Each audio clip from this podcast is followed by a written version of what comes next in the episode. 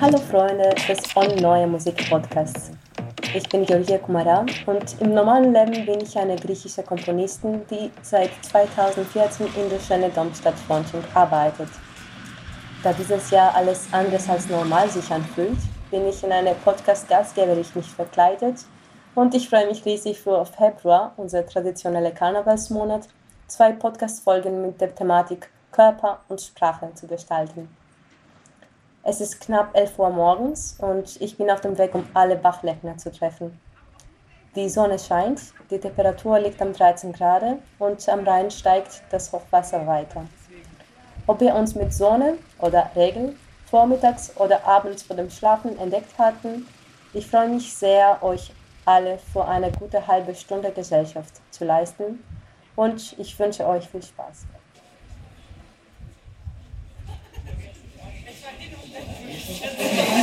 Thank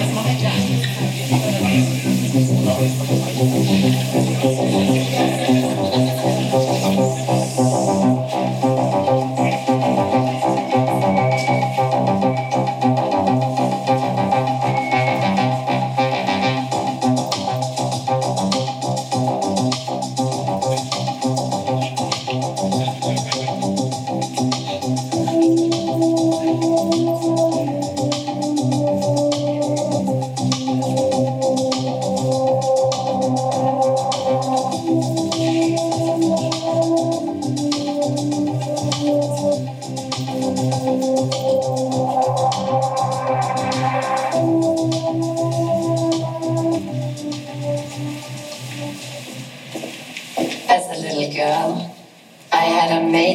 Misconception of the male anatomy.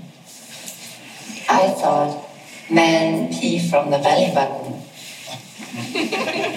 I got that idea because my cousin left the bathroom door open once. I only saw him from the back. He was standing up and I heard it splashing. I didn't investigate any further. The belly button was the most logical origin to me. I don't remember when or how I learned that most men have a penis and pee from there. But it was probably from television or Greek statues. My mom is an art historian.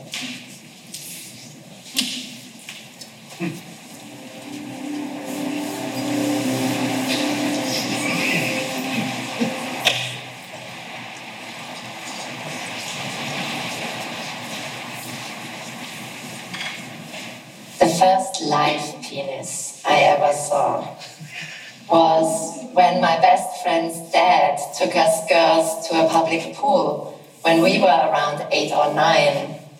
That pool also had a sauna. I did grow up without a father, but still, statistically, it is very unlikely that I didn't come across a penis before that. So let's just say it's the first time that I specifically remember seeing one live, or rather a couple of them. A sauna is not perfect conditions. It's foggy, and you're not supposed to stare. Hallo alle. Hallo. Ich freue mich sehr, euch heute zu haben. Und erstmal eine kurze Vorstellung von dir. Also Du bist eine Performance- und Videokünstlerin aus Österreich und du hast in KHM studiert und du wohnst hier schon seit lange. Ja, seit zehn Jahren jetzt ungefähr in Köln, ja. Und du hast aber vorher Vergleiche-Literatur studiert. Kannst du uns sagen, also wie bist du in der Performance-Welt angekommen und wie hast du dann entschieden, von der Vergleiche-Literatur in die Performance zu wechseln? Ja, ähm, ich habe in der vergleichenden Literaturwissenschaft eigentlich so einen Schwerpunkt auch hatte ich auf, auf Theorie. Ähm, das war für mich irgendwie so eine wichtige Grundlage, ähm, die, die sich auch so weiter fortsetzt, glaube ich, in meinem Arbeiten.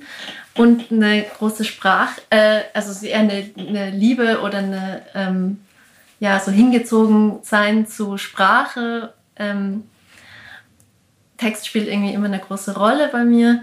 Und ich habe dann, ähm, als ich mein Studium in Innsbruck abgeschlossen habe, äh, war, wollte ich gerne Film studieren und habe mich an äh, verschiedenen Filmhochschulen beworben und bin dann in Köln genommen worden. Deswegen bin ich dann nach Köln gezogen und habe eigentlich an der Kunsthochschule für Medien dann so angefangen ähm, mit Performances. Und das war eigentlich so ein bisschen ein Schritt weg von, ich wollte eigentlich Spielfilmregie, ähm, da, ich wollte Spielfilmregisseurin werden und dann ähm, ja, gab es aber echt so einen Schritt, so die, die, eine erste Performance zu machen, in der ich selber ähm, mit Publikum äh, interagiere. Ja, und dann, ich glaube, die Performances sind sehr inspiriert von Film, auch so von, von so einem, sind vielleicht in manchem jetzt nicht, kommen nicht so stark inspiriert von klassischer Performancekunst, sondern vielleicht eher, ähm, ja, auch so von, von einem filmischen Denken. Und diese Sachen fließen da so ein. Also du schreibst ja deine Texte selber von deinen Performances und äh, die sind immer sehr direkt und sehr ehrlich, finde ich. Und sehr stark, also du beschäftigst dich mit sehr, sehr starken soziologischen Themen äh, von heutzutage, so von Feminismus, dieser neue Standpunkt Kapitalismus, Du benutzt auch sehr viele Pop-Referenzen, zum Beispiel bei Man and Me, also diese Auszug, die wir gehört haben. Wie wählst du deine Thematik aus? Also wie fängst du an, sozusagen deine Performance zu planen und die Texte zu schreiben? Wie entscheidest du für das Format? Wird das eine Video-Performance sein oder hast du dann eine Performance mit dem Publikum in einer Galerie? Wie, wie entscheidest du mhm. diesen ganzen Prozess? Mhm. Äh, ist öfter mal ganz unterschiedlich.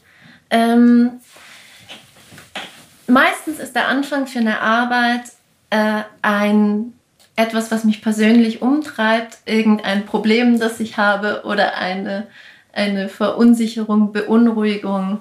Äh, es kann ein Ärger sein oder eine Frage, ähm, die so ein Ausgangspunkt ist. Ähm, das eben deswegen ist es, glaube ich, schon so sehr vieles kommt, ist autobiografisch oder eben in, in irgendeiner Form persönlich inspiriert. Alex Beck sagt das mal, also eine Künstlerin, die ich sehr mag, sagt das in einer Performance, dass sie irgendwie sagt, uh, yes, my, the, the art is about me, but it's not just about me.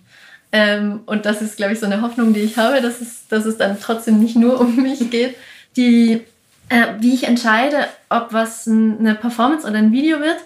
Oftmals haben sogar so Texte dann unterschiedliche Inkarnationen. Also die gibt es dann in der Variante mal live als Performance und dann auch als Video. Das ist öfter mal so fließend. Oder dass bestimmte Textteile habe ich auch schon öfter mal wiederholt. Die kommen dann in unterschiedlichen Arbeiten vor. Und eben ein anderer Einfluss ist, glaube ich, noch ziemlich stark, dass nicht nur was mich gerade beschäftigt von mir heraus, sondern auch was ich aufnehme. Also ich arbeite ganz viel mit Zitaten, die dann eben entweder aus Literatur, Film oder auch eben aus Theorie kommen, auch weil mich diese unterschiedliche Qualität von Sprache interessiert, also unterschiedliche Genauigkeiten, welche Realitäten jeweils erschaffen werden mit, einem, mit einer gewissen Figur. Also das fand ich sehr interessant bei deiner äh, Man and Me Performance. Das ist äh, auf die englische Sprache. Und das, da beschäftigst du dich mit einem sehr, sehr krassen Thema. Also die Weiblichkeit und wie eine Frau in die Welt geht oder ja. welche Ängste die hat, welche Gedanken sie hat. Und da hattest du auch ähm, das Publikum dabei, die auch gelacht haben oder die auch teilgenommen haben. Wie war es für dich, also dieses Gefühl, da, da zu sein, mhm. auch auf eine andere Sprache, die nicht deine Muttersprache ist, zu performen? Und äh, wie hat das auch das Publikum reagiert oder wie war es die Energie von Publikum? Ja, ähm, ich, bei Man and Me fand ich es total interessant. Ich würde sagen, dass es ein ziemliches Wechselspiel des Kräfteverhältnisses ist. Einerseits als Performer, als Figur in dem Moment bin ich extrem ausgestellt. Also in dem Setting, wir haben es ja im Labor Ebertplatz äh, das erste Mal gezeigt und ich stehe hinter einer Glaswand, äh, also hinter dem äh, Glasfassade der Galerie, wie ein Ausstellungsstück. Äh, drin ist erleuchtet, das Publikum ist draußen. Es hat ein bisschen was von Zoo oder von so einem Objekt, was da so genau durchs Glas mhm. halt angeguckt wird. Und eben man ist sozusagen sehr ausgeliefert. Und gleichzeitig gibt es den Moment, der, ähm, wo ich eben äh, zwei äh, Männer aus dem Publikum hintereinander so dann ans Glas hole und sie als meinen Anspielpartner, ich würde eben sagen, fast ein bisschen missbrauche. Also weil ich ihnen eine Rolle oder eine Position gebe, in der ich dann sehr transgressiv werde oder sie so sehr stark einfach da so nur benutze. Und das ist fast ein bisschen so ein Wechsel von, von ja, Manipulation oder Kräfteverhältnissen. Und das, ja, das interessiert mich. Also ich finde, das, es hat mich ähm, ein bisschen hibbelig gemacht. Fand es irgendwie gut, spannend, ja. aufregend. So. Ja. Hattest du dich besitzt gefühlt, weil du hinter der Schaufenster quasi warst? Auf irgendeine Weise? Oder? Ähm, ja, mh, mm, beides. Ich würde sagen beides. Ähm, es ist auch so, dass man natürlich in dem Moment, wo man dann jemanden reinholt oder das Anweisungen gibt, gibt es auch immer den Moment, also gibt es auch immer die Möglichkeit, dass dein Gegenüber das dann eben in diesem Kräfteverhältnis, in diesem Kräftemessen sich nicht so verhält, wie man das gerne hätte oder die Rolle irgendwie nicht so spielt, wie man die Anweisungen gibt. Und das, äh, ja, das gehört dazu. Ähm, ich habe mich, es ist zweischneidig, glaube ich ich weiß nicht, ob es nur beschützt ist. Es ist auf jeden Fall auch sehr stark so ausgestellt. Ja, weil man fühlt sich beobachtet auch ja, gleichzeitig ja. und dann ein bisschen weit weg, weil also es gibt irgendwas inzwischen, das ja. finde ich so krass. Mhm.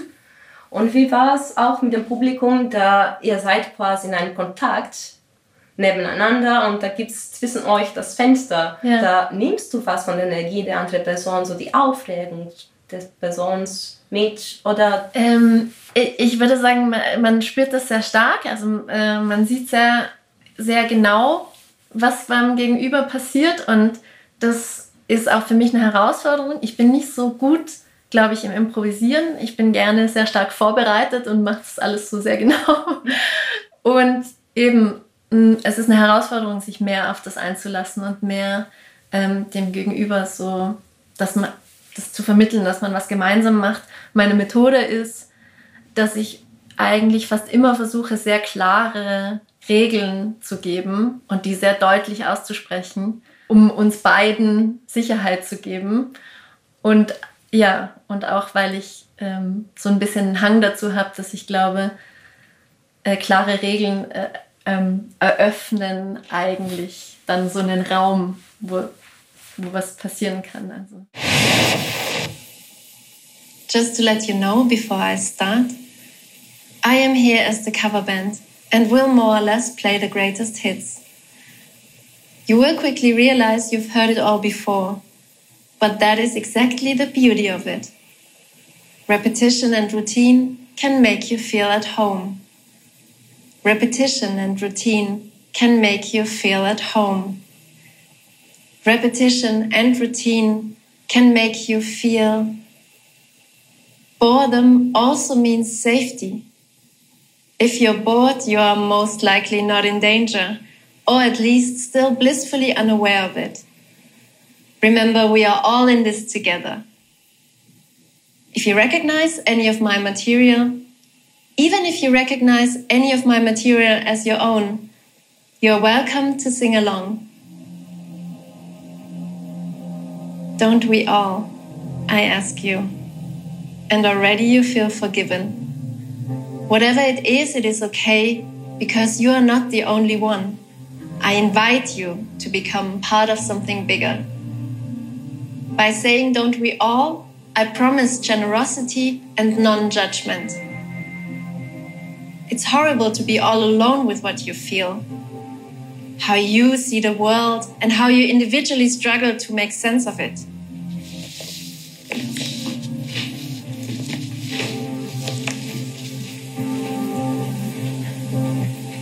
For example, sometimes when I'm on a bus or a train, I try to figure out to what extent my life is similar to that of the other passengers. 23% overlap. 55% overlap.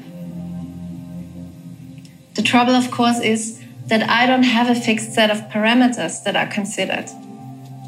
Do I mean their daily schedule, occupation, private life, living arrangements, nutrition? Do I maybe share a common female experience with all the female passengers? What would that be? And what percentage should I attribute to that? The lack of statistical clarity and the fact that I don't know them at all and judge them solely by appearance keep my survey vague at best. Das war ein Auszug aus Studio Allo. Also Studio Allo ist ein performatives, postdokumentarisches Online-Fernsehformat mit Ideen und Keimen, die man gerne verbreitet. Die vier Vogel nutzen Straßenbefragungen, Choreografien, dokumentarisches Material und Improvisationen, um sich um dem Wetter mit Krankheit, Ungleichheit, Angst, der Frage nach gesellschaftlichen Teilhaben und Verantwortung auseinanderzusetzen. Erzähl mal ein bisschen über die ganze Produktion. Wie ist das entstanden? Ja, gerne. Ähm, ja, Studi Hallo haben wir 2018 gemacht. Also entwickelt habe ich das gemeinsam mit Felix Zillis Perez und Jonathan Kastel. Ähm, Hallo Jonathan! Hallo Jonathan! ähm, und natürlich mit Jonathan arbeite ich schon sehr lange und sehr viel zusammen. Jonathan äh, ist eigentlich in allen meinen äh, Projekten irgendwie immer in irgendeiner Form beteiligt und also viel auch in der Konzeption und dann viel auch in der technischen Umsetzung. Ja, bei uns auch beim Kollektiv. Ja. Wir arbeiten auch seit 2018 zusammen. Das war eine große Überraschung heute. Ja, Jonathan. Überall seine Finger im Spiel. ähm, und genau, wir haben das ähm, zu dritt so äh, uns aus, also, äh, vorgenommen, dass wir gerne ein Fernsehformat machen wollen. Und da haben wir eben, also da hatten wir dann schon unser Gemeinschaftsatelier, das ist in, äh, im Hansaring, ähm, das nennt sich City Center Studio und da haben wir mehrere Räume, die teilen wir uns äh, momentan zu neunt. Und äh, als wir Studio Hallo gemacht haben, war das eben auf jeden Fall ein kollektiver Prozess und so ein bisschen mit den üblichen Verdächtigen, also die, also Olivia Platzer, Bryce Kessen, Matthias Konradi, äh, Lia Sudermann, Xaver Schumacher, so eine Reihe von ähm, Freunden und ähm, Künstlerinnen, mit denen ich halt immer wieder in unterschiedlichen Konstellationen zusammenarbeite. Ja, und das, die haben dann auch in Studio Halle, Studio Halle, Hallo, alle so ihren Auftritt. Ähm, und verschiedene, ja genau. Und wie was? Also es gibt vier Folgen und jede Folge hat also eine andere Methode, man sagt mhm. so. Quasi ihr, ihr wart auf die Straße und da habt ihr Leute interviewt oder habt ihr Choreografie, also beim zweiten Folge, dritte Folge glaube ich war so mhm. Choreografie. Yeah. Und äh, noch, also da gibt es so beim vierten Folgen auch so mit der Polizei was drin. Mhm. Wie habt ihr die Themen ausgewählt ähm, und dann entschieden, nur diese vier Themen zum Beispiel, nicht mehr? Wir haben, ähm, also Thema ist eigentlich ein gutes Stichwort, weil wir haben äh, ein bisschen versucht, in, also wir haben uns an einem Prinzip orientiert, dass die, dass nicht eine Sendung ein Thema hat. Also die vierte Folge hat es am stärksten, weil sie einfach diesen, dieses, das dokumentarische Material aus dem Hambacher Forst hat und weil man, also weil es da irgendwie um so ein, sich mehr an einem Thema abarbeitet. Für, den, für die anderen Folgen was uns, wollten wir gerne ausprobieren, inszeniertes und dokumentarisches Material so nebeneinander zu stellen. Und wir waren, also wir waren auch inspiriert ähm, davon, wie so Alltagsaffekte von einem Thema ins andere überschwappen. Also, dass es in einem Moment eben um das Wetter geht und dass das Wetter aber kein unschuldiges Thema mehr ist, sondern dass es dann irgendwie um so Verstrickungen geht von ähm, Klimawandel und äh, wer übernimmt eigentlich Verantwortung dafür.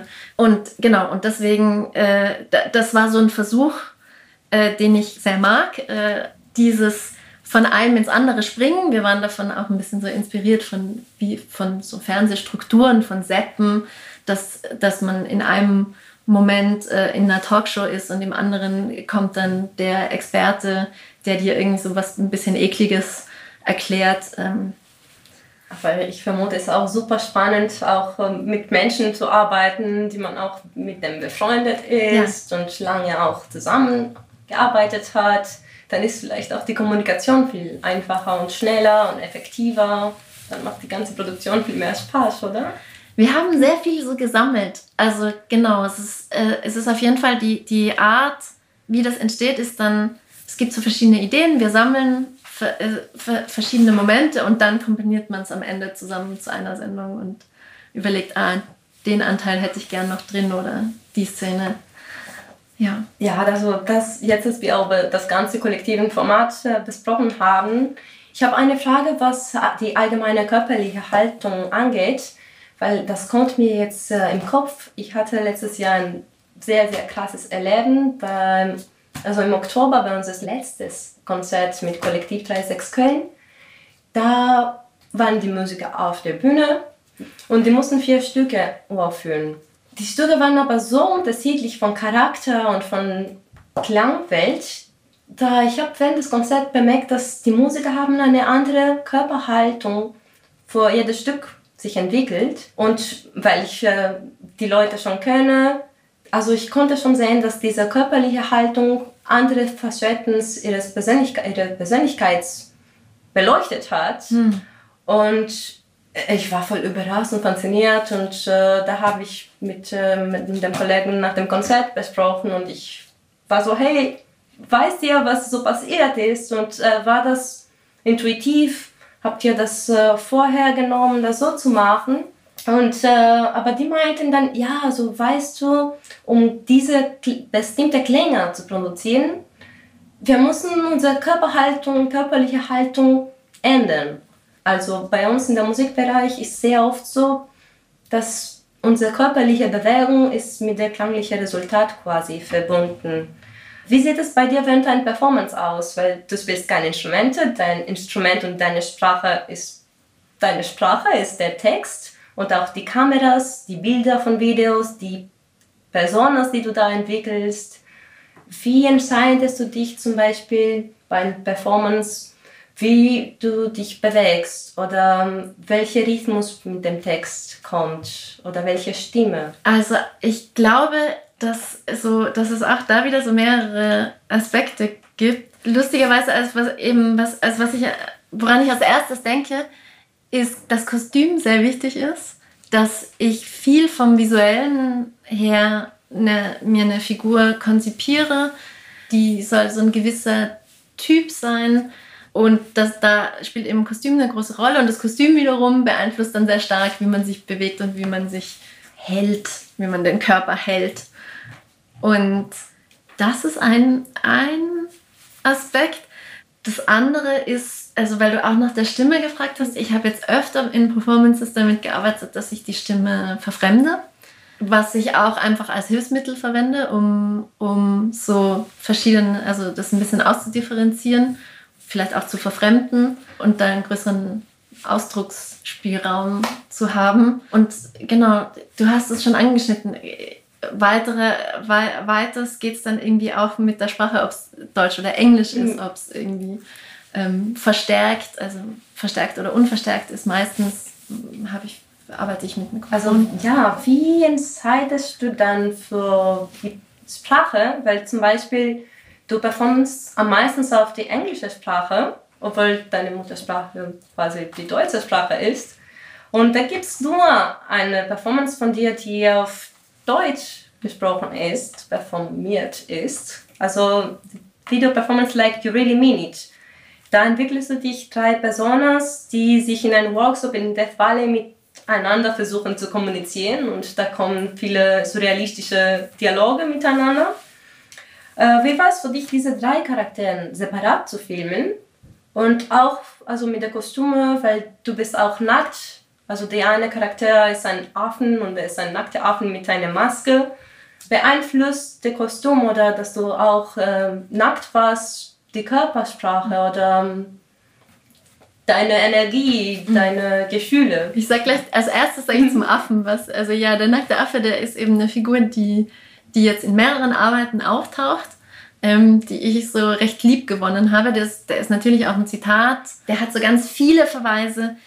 Was bei dem besonders ist, wenn ich den spiele, ist, dass äh, die Affenmaske das periphere Sehen so stark abschneidet. Das heißt, dass ich dann auch ein bisschen vergesse, dass ich nackt bin und es einfach nur sehr ähm, bequem ist. Und natürlich ist das Nacktsein dann irgendwie auch ein Kostüm. Also gerade mit der Maske ist es dann so markiert, dass es ja, dass es eigentlich auch einfach ein Kostüm ist. Und ja, aber es hat, hat mir auf jeden Fall geholfen, eine sehr entspannte Körperlichkeit zu haben für den Affen. Ähm, und warum das auf Deutsch ist. Weil ich erst äh, für Like You Really Minute habe ich erst den Text geschrieben. Der Text ist eine Sammlung, also nicht, nicht nur, aber auch eine Sammlung aus Zitaten, die eben äh, viel, viele davon einfach äh, deutsch, deutschsprachige Zitate sind. Ich habe die, diesen Text einfach auf Deutsch verfasst und dann hatte ich diesen deutschen Text, den ich dann in, eine, in ein Video übersetzen wollte. Und ich habe kurz überlegt, ob ich alle Texte auf Englisch übersetze, weil ich meistens auf Englisch performe. Und habe dann gedacht, nee, jetzt ähm, lernst du das mal, dass du das auch auf Deutsch hinbekommst. Auf Deutsch, aber es war anders. Also es hat, äh, war eine Herausforderung für mich. Das auf Deutsch zu machen? Ja, und da sind viele Sachen zusammengekommen. Also eben, also die drei Figuren zu spielen. Ähm, genau, das Ganze war so in der Pandemiezeit, also irgendwie auch so ich war viel mit diesem Projekt einfach so mit mir alleine, habe so vor mich hingerödelt und dann viel Zeit für Zweifel und mhm. Unsicherheiten. Genau, und ich hatte irgendwie erst so diesen Text und der war so sperrig und ich war mir nicht sicher, ob das alles so aufgeht ähm, mit den Figuren. Das, da habe ich recht gehadert, lange Zeit. Ähm, ja, und ich glaube zum Beispiel, dass das so auf Deutsch ist, äh, war ein Teil davon, weil ich dann irgendwie denke, oh Gott, ja, so laberig so viel. Weil so irgendwie zwölf Minuten einfach Text. Wie war es für dich den ganzen Prozess? Also diese drei Charaktere einfach separat zu filmen, hm. da bist du einfach alleine, weil du kannst nicht dich selber in drei Teile haben. Du musst quasi mit den anderen Personen reagieren. Wie war der ganze Prozess da? Ja, auch da wieder eben halt die große Hilfe von meinen, äh, von meinen von Freunden, mit denen ich da zusammenarbeite, eben Jonathan äh, die Kamera gemacht und ähm, Olivia äh, war sowas wie die, die Regieassistenz oder, oder mir dann so die anderen Rollen reingelesen zum Aufnehmen. Und es hat einfach ein bisschen gedauert, bis man, also bis ich das so mh, hm, verstanden habe auch so einen gewissen Rhythmus und dann ist man so ein bisschen reingekommen. Also ich glaube, es war einfach ein Lernen von, wie viel Reaktion ist zu viel Reaktion und wie viel braucht es und, und dann ein langer Schnittprozess, ja. Also zurück zum Thema Sprache. Ich finde das ganz interessant, weil zum Beispiel bei mir meine Muttersprache ist die griechische Sprache und ich muss jetzt alles auf Deutsch machen oder auf dem Englischen. Und ich habe es für mich bemerkt, ich habe eine andere Persönlichkeit auf jeder Sprache mich ent also entwickelt. Und wie ist es bei dir aus mit dem Performance? Warum wählst du die englische Sprache öfter als der deutsche? Hat das für dich eine besondere Bedeutung, die Sprache, wie mhm. das klingt? Ich glaube, es hängt ganz viel mit meinen Inspirationen zusammen, dass ähm, viele von den Sachen, von den, von den Künstlerinnen, die ich gut finde, äh, Vorbilder äh, sind auf Englisch. Es fällt mir manchmal leichter, weil es ähm, ja, weil es irgendwie mehr mit Klang und Oberfläche und äh, es auf Englisch ist es ein bisschen leichter, larger than life zu sein als auf Deutsch. Und ich glaube, der auch noch ein weiterer Aspekt ist, dass ich ja auf Deutsch, also so jetzt auf Hochdeutsch, so wie ich jetzt spreche, dass das auch schon ein bisschen eine Übersetzung ist zu dem Österreichisch, wie ich halt aufgewachsen bin. Das sind Abstufungen von vielleicht so Künstlichkeit. Und mhm. ich denke, es gibt ein bisschen, ähm, also es, natürlich ist es auch einfach pragmatisch, also weil ich auch gerne in einem Austausch irgendwie internationaler die Arbeiten verstanden haben möchte. Also ich möchte gern irgendwie, dass meine englischen Freunde da das verstehen. Und genau, Abstufungen von Künstlichkeit, also im, im Sinn von, ähm, dass es manchmal leicht fällt, wenn ein bisschen künstlicher ist. Äh, Julia Scher sagt, uh, speaking from the heart with the words of others. Äh, ja. Das kann ich sehr gut nachvollziehen. Also vielleicht magst du jetzt uns etwas über deine zukünftige Performances und Projekte erzählen und wir hoffen, dass die alle stattfinden werden. Das mhm. ist jetzt alles ziemlich hardcore. Und ich habe vor ein paar Tagen auf Instagram gesehen über diese, ein Flyer über diese neue Ausstellung uh, Hitting Puberty. Mhm. Was ist das genau? Ja, das ist ein schönes Format von der Stiftung IMAI.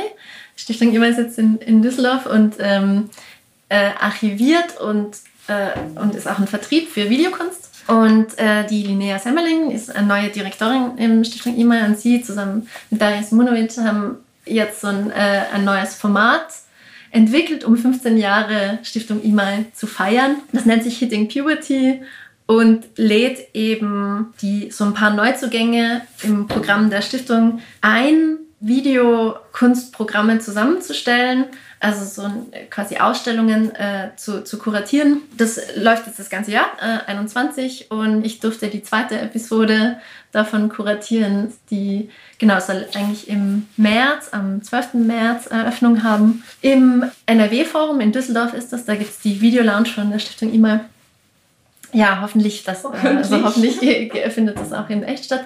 Und ja, die erste Episode äh, geht jetzt dann bald mal online davon. Also das ist dann auch ein Videoprogramm zusammengestellt. Ich glaube, wir hatten schon viel Material. Ja. Und jetzt um die letzte Frage für eine schöne Absicht. Gibt es aus dem Englischen oder aus den deutschen Sprachen ein Wort, das für dich eine wichtige Bedeutung hat? Ja. Also es gibt zum Beispiel, mir, was mir als erstes einfällt, ist ein Wort, wo ich immer keine gute deutsche Entsprechung habe. Das ist Anxiety. Ich glaube, man würde Anxiety einfach mit Angst übersetzen. Und trotzdem habe ich immer das Gefühl, dass wenn ich über Anxiety sprechen will und dann das einfach in Angst übersetze, dass es irgendwie diese Unruhe nicht so richtig mitträgt die, die für mich Anxiety ist, ist so eine Anspannung und Unruhe. Auch was, was mich sehr beschäftigt. Da habe ich eine starke Beziehung zu diesem Wort. Ah, und es gibt ein paar österreichische, deutsche Worte, die, äh, also österreichische Worte, die mir im Deutschen fehlen. Zum Beispiel Jause. Ja, Jause finde ich super. Jause. Jause ist, ja. Es gibt auch als Verb, Jausnen, heißt dann die Jause aufessen. Ist gut. Vielen Dank, alle, dass du heute bei mir warst. Ich hatte sehr viel Spaß gehabt und das war eine große Freude, dich ja, dabei zu haben. Vielen Dank dir.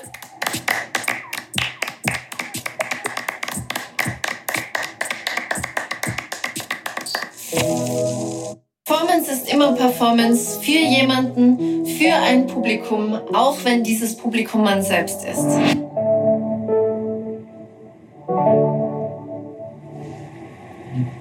Wir haben unsere Kunden befragt, ob sie gerne nach ihrer Meinung gefragt werden. Und sie meinten, Bewertungen werden häufig anhand der äußerst subjektiven Diskrepanz zwischen Erwartung und Erfahrung vorgenommen. Und dass es ihnen lieber wäre, wir würden unsere fucking Qualitätssicherung selber machen. Was machst du denn jetzt eigentlich genau? Stellst du was her? Ja, Verbindungen. Meine Frage ist, wenn ich auf deiner Eröffnung herumstehe, arbeite ich dann für dich oder für mich? Naja, also du stärkst deine Marke, weil du eventuell Connections herstellen oder lebendig halten kannst oder zumindest als Teil eines Milieus wahrgenommen wirst.